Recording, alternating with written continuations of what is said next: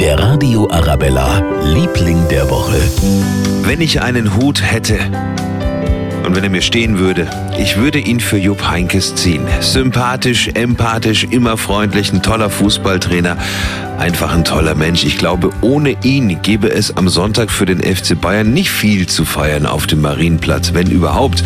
Ein ganz dickes Dankeschön, auch von Bayerns Ministerpräsident Markus Söder. Einfach ein Dankeschön. Also das, was er geleistet hat, auch hier beim Verein, ist beeindruckend. Die Mannschaft weiterentwickelt, geformt.